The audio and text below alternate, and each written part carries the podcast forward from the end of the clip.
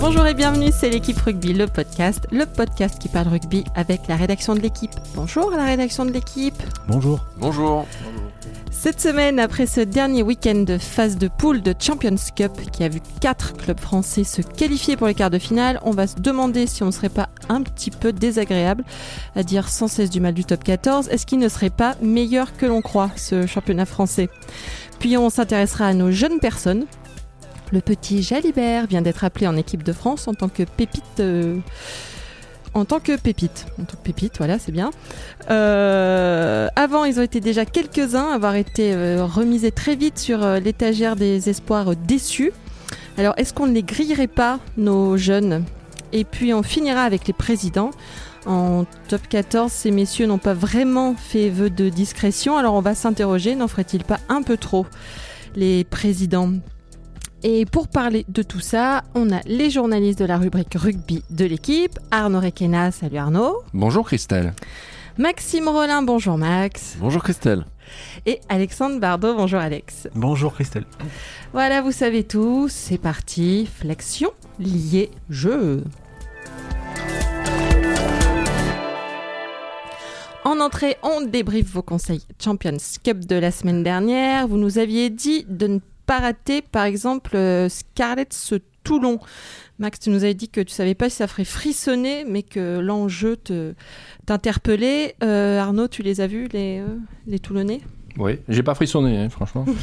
mais euh, mais il y a eu du suspense jusqu'au bout, puisque Toulon a perdu de 3 points, et, alors qu'un match nul lui aurait permis de finir premier, mais, mais de toute façon, le match nul n'aurait pas, pas permis de recevoir le quart à domicile.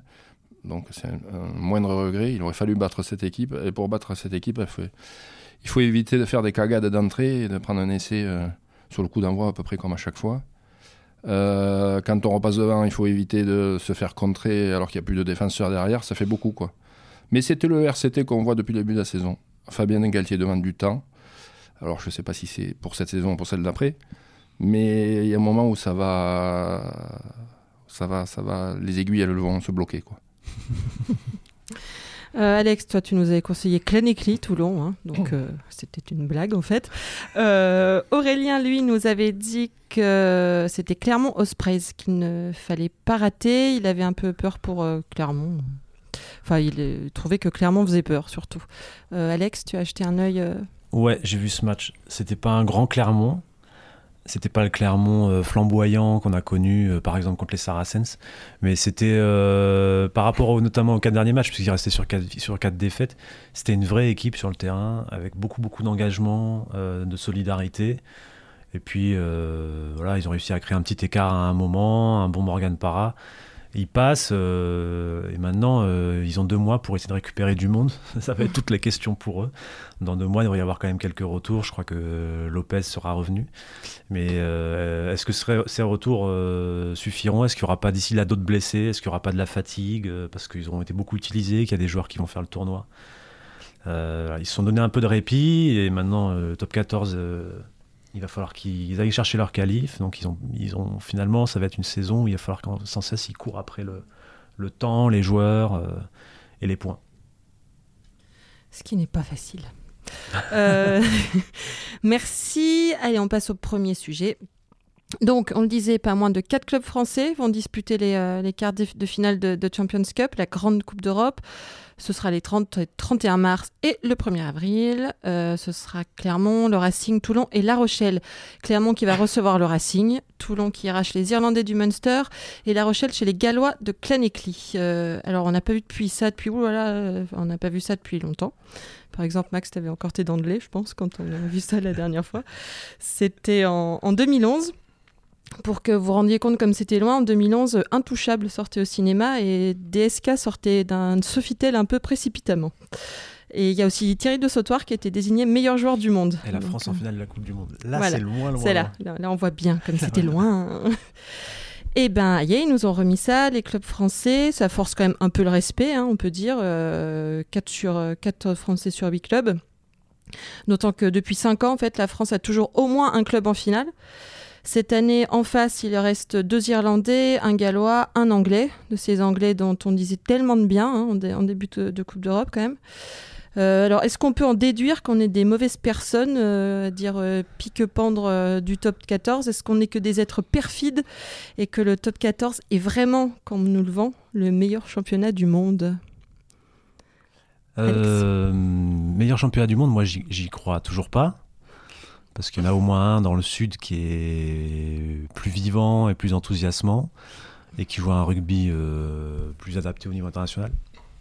Après, c'est sûr que euh, on est critique vis-à-vis du top 14 et quand on voit euh, cette régularité des clubs français en Coupe d'Europe et puis ce- cette, cette qualification de quatre clubs, on peut juste se dire que voilà, il y a au moins des qualités dans le top 14.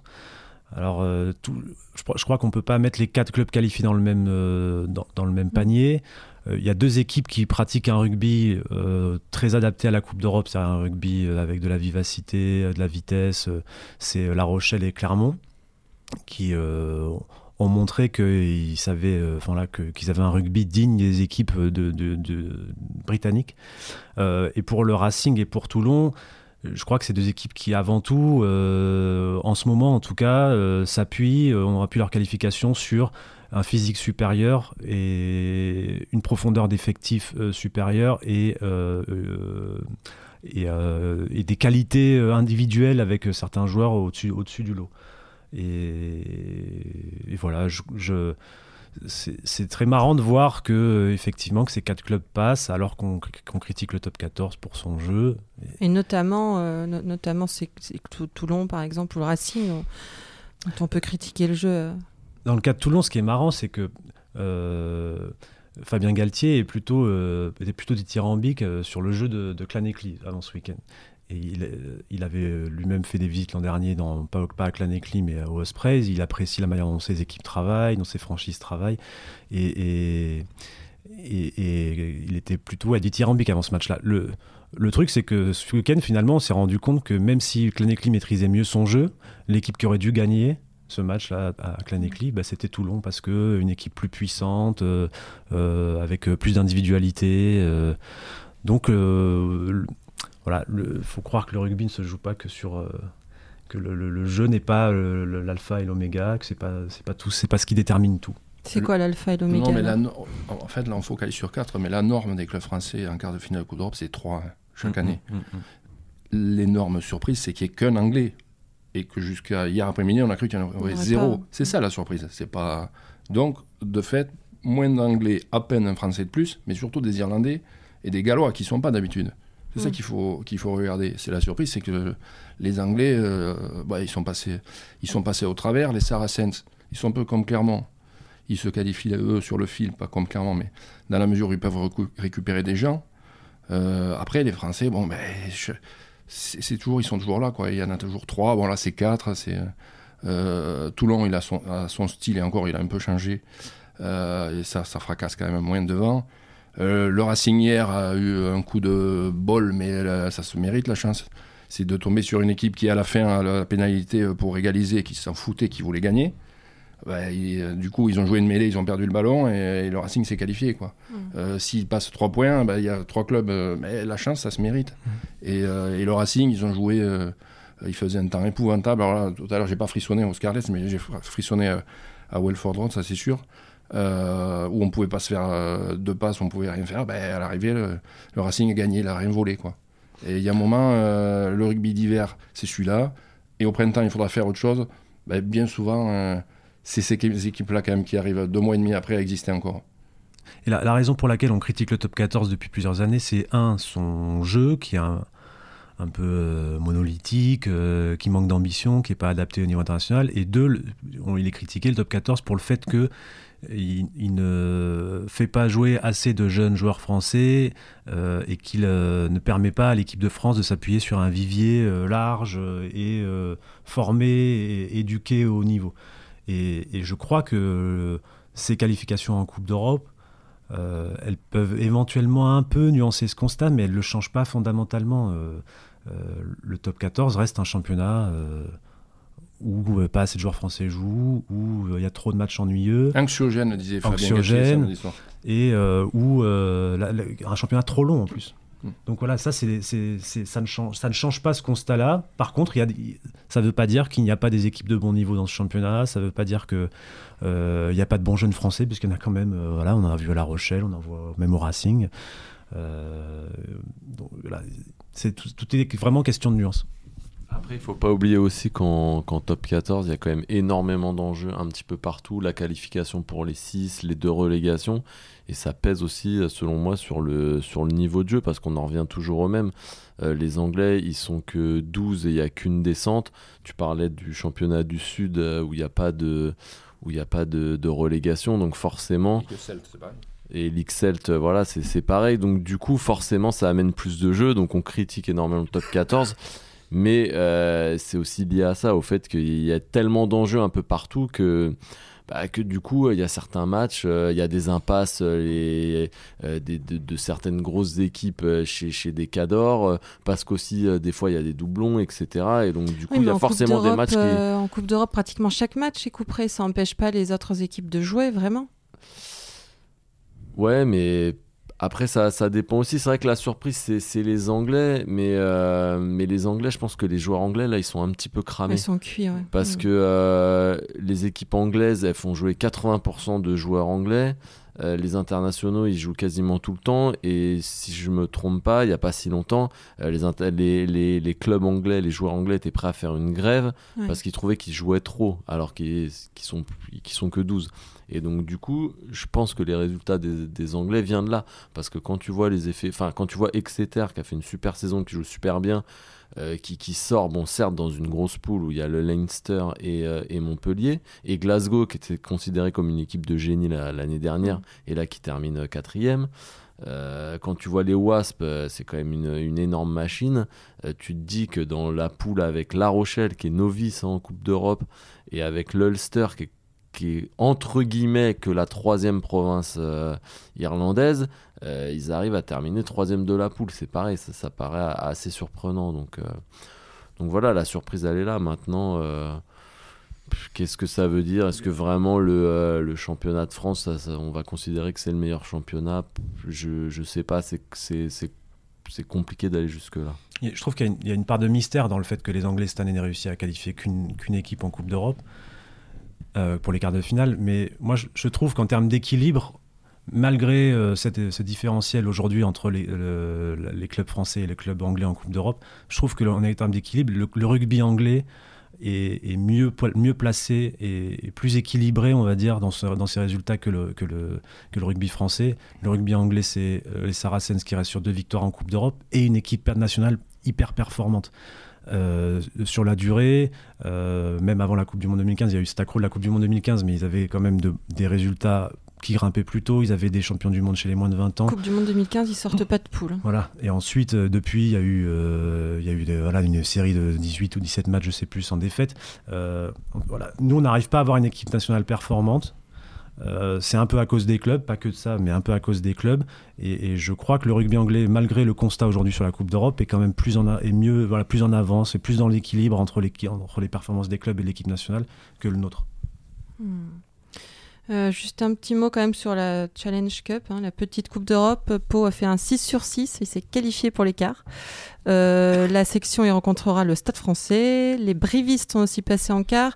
Eux, ils iront à Newcastle. Je sais pas, quelqu'un a un mot sur le challenge euh, Non. Bah, Newcastle, c'est mieux que d'aller jouer à Tulle hein, pour, pour Brive.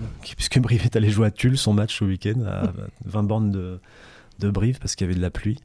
Euh, non, mais ça veut dire que voilà, Brive qui, euh, Pau qui joue le, le challenge à fond ou, ou Brive, ça veut dire que. Enfin, c'est c'est bien pour cette compétition dont on- sur laquelle on s'interroge quand même beaucoup euh, parce que. Parce qu'il y a trop de clubs français qui la jouent pas et que on, on voit pas trop l'intérêt. Elle est peu médiatisée parce que Elle donne souvent- quand même un- une, invitation pour euh, la Coupe d'Europe. C'est vrai que ça change tous les ans. Alors là, du coup, cette Ouais. année, il y a une invitation, c'est bien, mais c'est vrai que l'an dernier, le Stade français qui, l'a gagné, du coup, euh, bah, c'était un coup pour rien. Quoi. Mm. Allez, on change de sujet. Dans sa liste des 32 heureux à préparer les deux premiers matchs du tournoi des Six Nations contre l'Irlande et l'Écosse, le nouveau sélectionneur Jacques Brunel a appelé Mathieu Jalibert. Euh, Mathieu avec deux T comme dans Tete, mais quelle pépite Euh, voilà. On est très content de voir arriver un nouveau 10 tout jeune, tout beau, qui sent bon le Brunel Chaud, puisque c'est lui qui l'a lancé dans le grand bain en, décembre quand il était encore manager de Bègle Bordeaux. Alors il l'a fait un peu contraint et forcé, hein, vu que c'est deux titulaires en 10, un néo-zélandais et un sud-africain, se sont blessés, mais n'empêche qu'il l'a lancé à 18 ans dans le top 14 sans se demander s'il avait l'âge et le bon morphotype. Parce que bon, 1m80 et 79 kg, c'est une toute petite crevette. Euh, et depuis, ben vas-y que je te... Oh là là, le surdoué, oh là là, la classe mondiale, oh là là, l'ascension fulgurante. Et bien justement, il y a quelques années qu'on ascensionne fulgurantement plein de jeunes gens, qu'on désascensionne aussi fulgurantement. Et vas-y que je te plisson, la pépite, et vas-y que je te serein, la pépite, et que je te dupont, la pépite, et j'en passe. Et puis euh, Pan, bah, en trois matchs, euh, on oublie si ce n'est leur nom, au moins toutes dix tirambes. D'où cette inquiétude? Est-ce qu'on les grille, nos pépites, euh, Arnaud? Ah, Les grilles, moi je sais pas si on les grille, on les montre, on les montre trop tôt surtout. Euh, et on est les premiers fautifs. euh, dans, Tu parles dans- des médias. des médias, ouais, ouais, bien sûr. Euh, Il y a un type qui fait trois, euh, trois matchs avec euh, deux gris-gris et, et une arabesque. Vite en équipe de France, vite. Et je le dis souvent, heureusement qu'on n'est pas les sélectionneurs de l'équipe de France, on aurait 25 demi d'ouverture et 43 demi de mêlée, et on serait quand même très ennuyeux. Et on a critiqué euh, les sélectionneurs parce qu'ils n'arrêtent pas de tourner. Euh, alors là, on l'a pas grillé, bien, on l'a pas vu. Euh, mais samedi, j'avais discuté avec Anthony Bello dans les vestiaires au Scala, je lui disais, t'es- beaucoup plus vieux que ton concurrent en 10, ce qu'il a fait, ce qu'il a amusé. Je lui dis, tu crois que le prochain, dans deux mois, aura 15 ans? Voilà quoi. Après, Jalibert, il est, Jalibert, il est annoncé très bon. Le petit Toulonnais Carbonel est annoncé très bon. Mais à un moment, il faut, ben, on va voir quoi. On va voir. Mais euh, tout le monde ne peut pas être très bon et tout le monde ne peut pas jouer en équipe de France. Euh, après quatre matchs, Pierre Bourgari, le, demi de, le talonneur de La Rochelle, il est très bon, il a un gaz terrible. Mais euh, moi, je suis pas sélectionneur, mais je pense qu'il faut surtout pas le sélectionner en équipe de France maintenant. À 20 ans après quatre matchs. Et il faut être, il faut savoir raison garder. Et surtout, il faut se souvenir d'une chose depuis quand on n'a rien gagné chez les jeunes? Depuis le titre de champion du monde en 2006 des moins de 21. Donc, c'est-à-dire que nos jeunes même, ne sont même pas très bons dans leur catégorie d'âge. Hmm. Collectivement, peut-être individuellement. Il faut jamais perdre ça de vue. Un type, il a fait trois matchs. L'équipe de France, c'est autre chose. Oui, je, je, je vais défendre la corporation un peu. Je crois que personne n'a. J'ai lu aucun papier disant il faut appeler Anthony Belot ou il faut appeler Mathieu Jalibert en équipe de France. Euh, ce sont des choix de sélectionneurs. Euh, Jacques Brunel, il entraîne euh, Mathieu Jalibert, il l'a entraîné à, Bordeaux pendant plusieurs mois au moins. Donc s'il le sélectionne, c'est qu'il le juge apte. Et c'est celui qui fait monter Mathieu Jalibert, euh, c'est pas les médias, c'est pas l'opinion publique, c'est Jacques Brunel. Après, la question, ça va être. moi, ce que, je, ce que je trouve dur aujourd'hui pour les jeunes qui jouent, moi, je pense qu'il faut les lancer et qu'il faut pas hésiter. Ce qui est dur, c'est le contexte. C'est-à-dire qu'ils arrivent dans des équipes de France qui ne sont pas en confiance, où les cadres ne sont pas en confiance, euh, où les résultats ne sont pas bons. Donc, c'est pas facile de, s'installer et d'arriver avec un socle de confiance et de sérénité. Et le deuxième problème auquel sont confrontés les jeunes, c'est le suivi au fur et à mesure des saisons qui passent. Euh, Est-ce qu'on leur laisse le temps de se former, euh, de travailler sur leurs points faibles Est-ce qu'on les fait pas Est-ce qu'on les fait trop jouer parfois Euh, Je me souviens, c'était le grand exemple de Philippe Saint-André, mais il avait raison. Euh, il y avait Wesley Fofana et Johan Maestri, ils sont arrivés en équipe de France, ils avaient entre 20 et 23 ans, je sais plus. Mais, mais euh, ils étaient très bons. Enfin, ils avaient beaucoup de qualité pour arriver à haut niveau, quelques manques dans leur formation. On leur a pas fait. On les a beaucoup fait jouer, ils ont fait 30 à 40 matchs par saison. On les a pas fait assez bosser à un moment sur leurs points faibles. Et euh, il y a un moment où, euh, en 2015, ben, leur, leur carrière internationale, elle était en, échec. Et celle de Johan Maestri, elle est en échec aujourd'hui. Fofana, va falloir lui laisser le temps de revenir. Il, était, il avait quand même progressé. Mais voilà, Eh, comment on va accompagner les Jalibert, les Belot pour que euh, il reste plus que des pépites euh, de 19 ans, et, enfin pour qu'ils deviennent plus que des pépites de 19 ans et qu'ils qu'ils deviennent des joueurs euh, accomplis, euh, pourquoi pas des, des Wilkinson ou des Carter. Ouais, mais pour qu'ils deviennent des Wilkinson et des Carter, il faut qu'ils s'accomplissent eux-mêmes. Et c'est-à-dire qu'à la fin de l'entraînement, dès que l'entraîneur a sifflé la fin de la récré, il faut pas rentrer tout de suite à la douche ou remonter sur son scooter. Il faut, il faut aller taper des coups de pied, il faut aller Aussi, faire aussi. des passes. il- C'est ça aussi le, le problème. Après, est-ce qu'ils le font, est-ce qu'ils le font pas Cela, j'en sais rien. Ça, On sait pas, mais quand on, quand on va sur certains entraînements, moi je le répète assez souvent, les mecs qui restent sur le terrain un quart d'heure, 20 minutes, une demi-heure, voire une heure, généralement c'est plutôt les étrangers.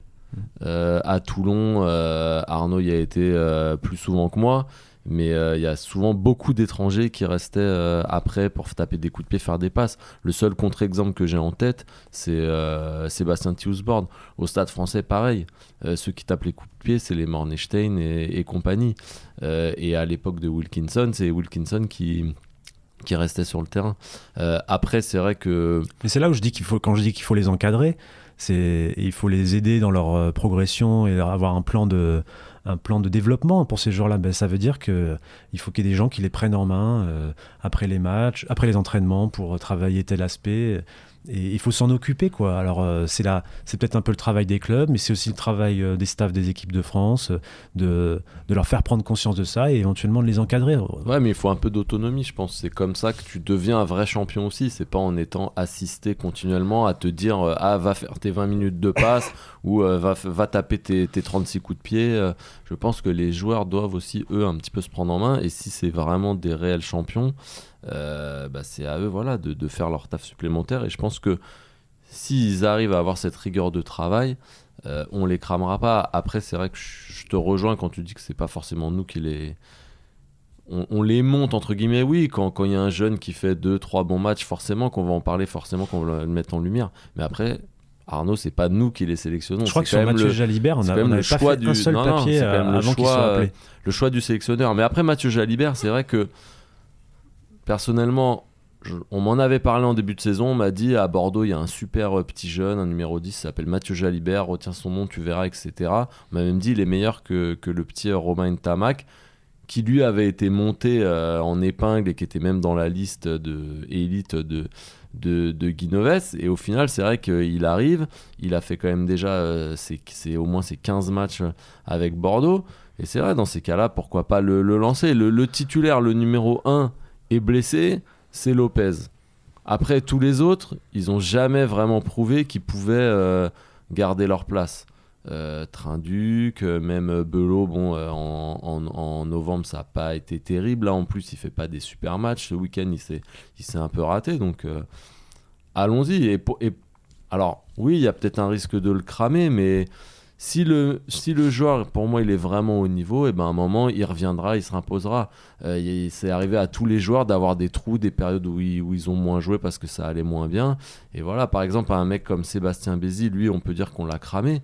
Mais au final, quand tu vois qu'au stade toulousain, il joue plus trop, c'est peut-être que malheureusement, il avait peut-être pas le niveau euh, international. Voilà, il, à un moment, il était bon, il fait une super saison. Et ben hop, on l'essaye, ça marche pas. Si vraiment il était au niveau, euh, deux ans après, il serait, il serait, il serait revenu parce que euh, voilà, il serait repris en main, il aurait refait des bons matchs, il aurait retrouvé de la confiance. Sébastien Bézi, c'est peut-être simplement un très bon joueur de club et, et voilà, tant pis. Il n'y a pas complètement de honte à être un très bon joueur de club.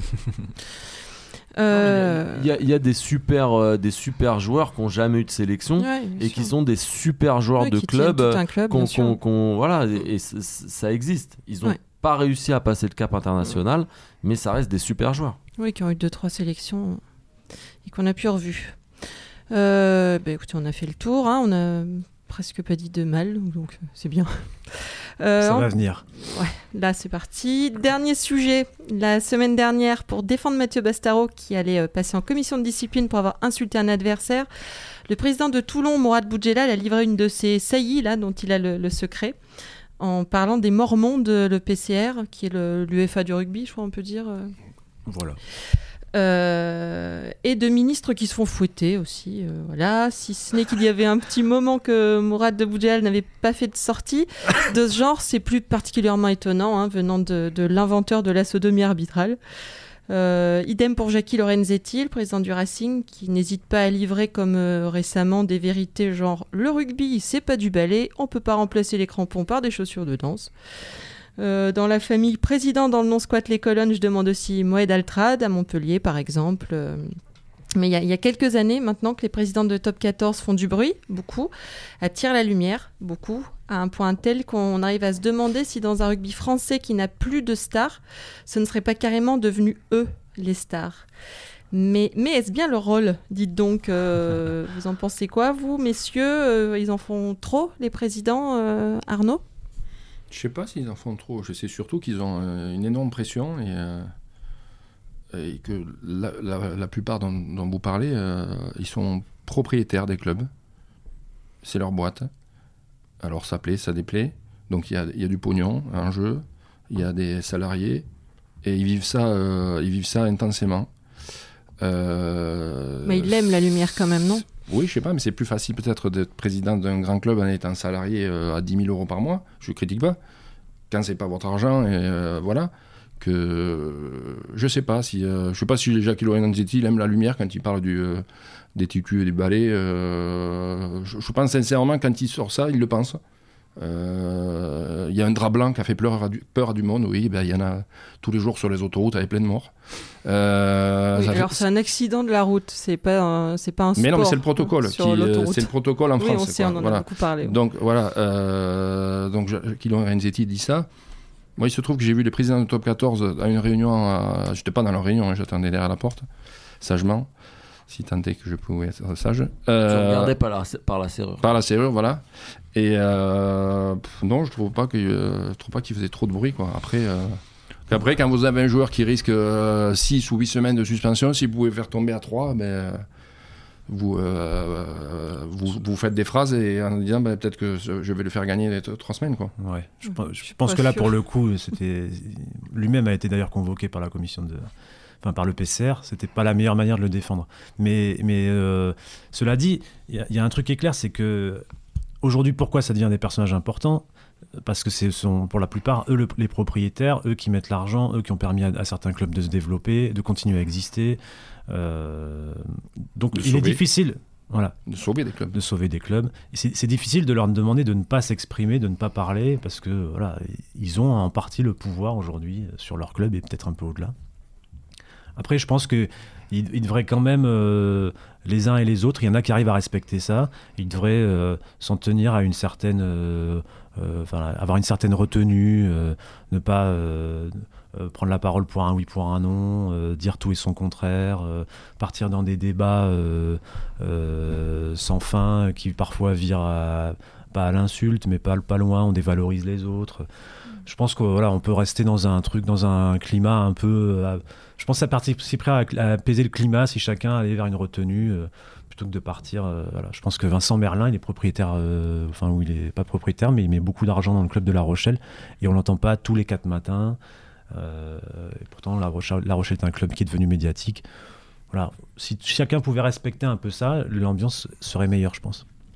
Après, c'est vrai que ça, dépend des clubs, mais tu parles de Vincent Merlin à La Rochelle. Sauf qu'à La Rochelle, celui qui, qui parle et qui a un petit peu la, la tête d'affiche, c'est Patrice Colazo. Mhm. Euh, à Toulon, c'est Mourad Boudjelal. Oui, mais tu Euh, crois que Patrice Colazo serait entraîneur de Toulon, euh, ce serait pas. euh, Ce serait Mourad Boudjelal. bah voilà. Et Ce serait Mourad Patrice Boudjelal, Colazo, il aurait mais- son mot à dire. Il et parce que voilà, en conférence de presse, Mais quand il après, vient, je pense il- qu'on s'ennuierait un petit peu. Euh, parce que si tous les présidents étaient comme par exemple le docteur Wild au stade français, ce serait un petit peu compliqué. Ou. euh, le vide crée des, crée des personnages. Je veux dire, s'il n'y avait pas euh, Mourad Boudjelal, et Jackie Lorenzetti et Moed Altrad, Non, il y a- tu me dirais, il y en aurait l'actu- d'autres, L'actu euh, serait différente. On parlerait peut-être plus certains managers, peut-être plus certains joueurs. Je veux dire, si on s- qui, qui se rappelle de qui était le président du Racing quand ils sont champions de France en 1990 Bon, bah, j'en Ah sais bon? rien. Voilà, bon, il n'y a, qu'une- il y a que lui là. à gauche. Euh, Il y a Non, certains non, champions de France on- dont on ne se souvient pas du tout euh, du nom du président. Par contre, on se souvient des joueurs, on se souvient de, Le- le- de- le pro- des le managers. problème Il est important est- que la, le- la vérité de ce sport, elle reste aussi sur le terrain. Ouais, et le problème, c'est qu'on n'a pas assez de, de, de- de joueurs stars aussi, à mon avis. Et du coup, les présidents ont pris un petit peu ce rôle-là. Et, euh, et c'est vrai que je prenais aussi cet exemple quand on en discutait euh, entre nous. C'est euh, c'est Bernard Laporte, président de la, Fédération française de rugby. Aujourd'hui, c'est lui la, presque la star de, de l'équipe de France. Parce que tu demandes aux gamins quels joueurs ils connaissent. Laporte, il est peut-être presque plus connu que. Euh, que, euh, pas que la moitié euh, euh, que la moitié des joueurs euh, Mm. euh, que Ituria que euh, que, Oui, que- je, je pense que dans le grand que public, Ben Arous, euh, que Jefferson très peu de Poirot, gens peuvent etc. citer des joueurs de à l'équipe part de euh, France. voilà hein. à part euh, Bastaro Euh, peut-être Para là qui revient, mais bon, manque de bol, euh, il est blessé donc il revient plus. Euh, voilà, à part Bastaro et peut-être un ou deux autres, les gamins, je suis sûr qu'ils connaissent plus Bernard Laporte que, que les joueurs de l'équipe de France. Et, c'est presque triste en fait. Bah, et c'est un peu et c'est un peu pareil à Toulon. Alors à Toulon, il y a des contre-exemples parce que Mourad Boudjelal, il, il, recrute beaucoup de, stars internationales et, et, ça fait ça fait beaucoup de bruit. mais mais mais mais t'entends presque plus parler enfin, de Mourad Boudjelal que, euh, que des, des, que de Manonou. Que des Manonou. voilà, c'est ça finalement. Et c'est beaucoup moins, si on compare avec le foot, c'est quand même. Euh, euh, même s'il y a des guerres de présidents dans le foot ou des présidents médiatiques comme Olas, comme, ah, comme Al oui, oui. Mais il y a eu la grande époque tapis, euh, baise. Euh. Mais, mais quand même, tu as aujourd'hui une médiation des entraîneurs et des, et des joueurs qui est, qui est plus importante. Euh, mm. On connaît, voilà, y a, on met en avant davantage les joueurs. Ouais, je crois que ça, il a parlé de Bernard Laporte. Euh, quand il y avait Albert Ferras, c'était lui la star du rugby français. Ferras et Basquet, il y avait un peu Rive sur le terrain, mais ça, ils étaient. T'avais Blanco, t'avais Rive. C'est aussi lié au résultat de l'équipe de France. Hein, euh, tu as parlé, qui se souvient du Racing en 90, euh, dans les années 30 Même moi, j'étais pas né. Quillan, champion de France? Personne au monde se souvient d'un joueur de Quillan. Par contre, le chapelier Bourrel, rien à voir avec Renault, c'est lui qui avait construit une équipe où il payait des mecs. C'est le seul mec qu'on connaissait de Quillan. C'était dans les années 30, il y a presque 100 ans. Il ne faut pas faire semblant aujourd'hui de découvrir que des mecs achètent des clubs. Euh, voilà, ils ont fait trois finales du championnat en suivant, ils ont été champions de France une fois. Le Chapelier Bourrel, euh, voilà, mais il serait aujourd'hui, on parlerait de lui. Mais le problème, c'est pas tellement qu'il soit connu, le problème, c'est qu'il soit dans une. Euh, qui, ne, qui ne cherche pas à, occuper tout l'espace médiatique. Alors, quand je dis ça, attention, on participe à ça au même titre que d'autres médias, c'est-à-dire qu'on leur donne la parole, on les appelle, ces présidents. Mais je pense qu'il faut qu'ils, s'ils arrivaient à, être dans une certaine retenue, à, ne pas être dans de la provocation, dans des guéguerres, ça, ça apaiserait un climat qui en ce moment est quand même négatif dans le rugby français. Le problème, c'est qu'il y en a, ils peuvent pas se retenir. non, mais la preuve avec euh, Mourad Boudjal, qui avait pas trop parlé euh, depuis, depuis deux mois, et là, bim, d'un coup, c'est parti. Et, là, tu l'as perdu pour 2-3 euh, semaines, comme, dirait, euh, comme dirait Arnaud. Mm. Voilà, c'est comme ça. C'est qu'à un moment. Les fils se sont touchés, là maintenant, il faut les, écarter. Les fils se sont touchés, il faut les écarter. mais mais c'est ça, c'est qu'à un moment, même, mais même lui le reconnaît. C'est-à-dire mm. que lui le reconnaît, te dit à un moment, je vais partir, ça va m'énerver, je sais pas. Et bam, je suis parti, je peux pas m'arrêter. Et, et voilà, il, il le reconnaît presque, mais ça l'énerve tellement, il est tellement pris par son club. Et parce que ça je pense qu'on peut pas lui enlever. Il est quand même très pris par son club. Il y a mis beaucoup d'argent, il y met beaucoup d'énergie. Il il y met même peut-être un peu plus euh, sa vie de famille, etc. Quand tu parles un petit peu avec lui euh, en discussion euh, privée, que voilà, il voit pas ses filles ou je sais pas quoi, qu'il qui, a pas passé de temps avec sa famille comme certains du passé. Bah à un moment presque tu peux lui lui excuser quoi en fait. Eh bien, excusons-le. Et finissons cette délicieuse émission en se penchant sur la prochaine journée de Top 14. Dites-nous ce qu'il ne faut pas rater comme match si on, se veut, si on veut se rouler dans le bonheur euh, le week-end prochain. Je commence comme ça, c'est moi qui prends le, le Clermont-Montpellier. Euh, à deux titres parce que c'est le, euh, le, retour de, de Verne Cotter à Clermont. Euh, ça c'est pour l'anecdote, mais ça donne des, angles de papier intéressants pour nous. Euh, et le deuxième truc, c'est que Clermont euh, n'est pas dans la zone des qualifiés en, top 14. et doit, doit gagner pour y entrer et a des absents avec les internationaux, avec euh, demi de mêlée. On, a, on vient d'apprendre le forfait de Morgan Parra. Il y a Craig Ledlow qui a convoqué avec l'Écosse. Donc ils vont se retrouver à nouveau avec le jeune Trussardi à la mêlée, a priori. Donc euh, voilà, c'est un match à pression pour Clermont euh, qui, comme on disait au début, court après les points, court après le temps. Et ça commence contre Montpellier, qui n'est pas, c'est pas une mince affaire. Arnaud? Mmh, Un bon Castre Racing. Euh, avec le retour des champions du, Tarn dans leur, dans leur fief, les Labitte et Travers. Euh, qui sont les entraîneurs du Racing. Du Racing, ouais. Euh, non, ben le Racing, il va un peu, euh, un peu à poil, quoi, hein, sans, ses, sélectionnés. Là, c'est 9 sélectionnés de, de Marcoussis. Mais ils seront 15 sur le terrain et il y aura, messieurs et mesdames, la titularisation de Dan Carter. Donc, Qui, hier, à Leicester, a, à plaquer à, Découvert la neige. à découvert la neige, plaqué à tour de bras et euh, pas passer un ballon parce qu'il l'a jamais eu, je pense. Euh, mais là, c'est le, c'est le début de sa saison, quoi. Carter. euh, alors, on en plaisante, mais euh, pour le Racing, c'est. euh, c'est pas de la rigolade et euh, ça risque de faire bobo dans 2-3 mois euh, quand ils récupéreront leurs joueurs et que Carter aura 2-3 mois dans les, dans les pattes avec, euh, nous a dit Laurent Labitte euh, hier, il, a, il lui manque une chose à son palmarès, c'est la Coupe d'Europe. Euh, Maxime Alors moi je vais choisir euh, Stade français Pau parce que c'est à midi et demi dimanche donc c'est parfait devant un bon repas Euh, voilà et après normalement en regardant le match on pourrait s'endormir tranquillement sur une bonne sieste pour se réveiller vers 17h et le coup d'envoi de Clermont-Montpellier qui devrait être un super match. Euh, non plus sérieusement ça peut être un match euh, enfin je sais pas si ça va être un beau match ou un bon match mais c'est un match qui qui vaut cher notamment pour le stade français parce que si le stade français venait à perdre à la maison contre Pau, ça pourrait quand même commencer à sentir euh, très mauvais.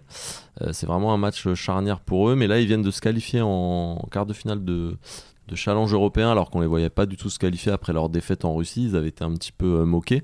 Grosse équipe, hein, Ouais. Krasnoyarsk. Voilà. Et, euh, et donc du coup, euh, allez, ça peut être un petit tournant pour le stade français si ça se passe bien. Pourquoi pas faire une bonne deuxième partie de saison. Eh bien, nous verrons ça avant la sieste. Donc, euh, eh bien, on a fait le tour. Euh, C'était donc l'équipe rugby, le podcast, une émission de la rédaction de l'équipe. Aujourd'hui, j'étais avec Arnaud Requena, Alexandre Bardot et Maxime Rollin. Merci à Camille Regache à la technique. Retrouvez-nous tous les lundis sur l'équipe.fr, l'Apple Podcast et SoundCloud. N'hésitez pas à réagir, laissez-nous des commentaires, mettez-nous des étoiles. À la semaine prochaine.